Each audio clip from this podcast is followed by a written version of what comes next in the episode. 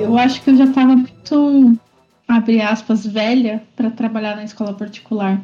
Porque não, a gente não tem a liberdade que a gente tem numa escola pública para criar ou para fazer uma atividade diferenciada ou até para fazer as atividades que estão previstas você precisa deixar tudo muito muito bem claro por que, que você está fazendo e, e essa coisa de ficar pedindo permissão então é. eu não gostava muito desse sistema sabe fora que eles treinam treinam os professores pelo menos na escola onde eu trabalhei né eles treinavam os professores para fazer para fazer o público do, do, próximo ano, praticamente, né?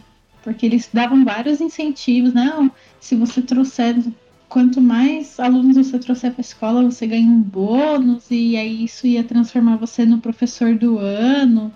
Umas coisas assim, sabe, absurdas. Nossa. Ao meu ver, absurdas. Eu trabalhava ali para poder ensinar as crianças, e lógico, para ganhar o meu. Mas eu vi que a escola não era a pegada da escola. A pegada da escola é ter o público e você trabalhava em função do, do público e do lucro só. E trabalhar para o patrão, né? Exatamente. Então, Sobretudo para o patrão. Para o patrão. Por isso que eu defendo muito a escola pública.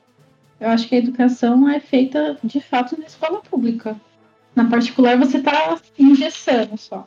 Você sabe que me perguntam muito, né? Essa questão da diferença de escola pública e particular. E não tem, né? Não tem, porque os professores são os mesmos, basicamente falando. as, as escolas ficam no mesmo bairro. Aquilo que a gente sempre vem comentando aqui. A escola particular, ela te vende uma exclusividade. E eu via isso claramente na escola particular que eu trabalhava. Uh, tinha uma escola pública gigante estadual de um lado, uma escola pública gigante municipal do outro, e bem no meio aquela escola particular.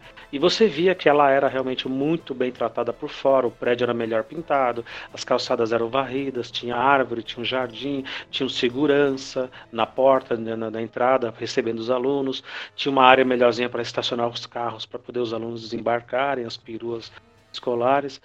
E aí ficava nítido, né? O pai passava ali e olhava e falava, não, peraí, eu tô pagando por uma coisa que realmente vale a pena. Mas passou dali para dentro da escola, é, é, muito parecido, porque é o aluno interessado, se ele não tiver interesse não, não, não, acontece nada, e é o professor é o mesmo. O professor de escola pública é o mesmo que está lá, na, na, imensa maioria das vezes, né?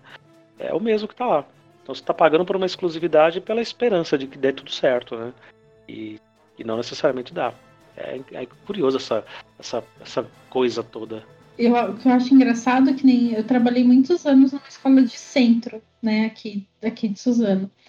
E como eu sempre trabalhei com ensino médio, várias, assim, ano após ano, a gente recebia, e ainda recebe, né? A escola acaba recebendo é, alunos da escola particular, mas simplesmente tiram o aluno da particular e colocavam lá, e aí várias vezes eu vi o pai falando, nossa, professor, você dá aula aqui, se eu soubesse, eu já teria mudado meu filho para cá mais tempo.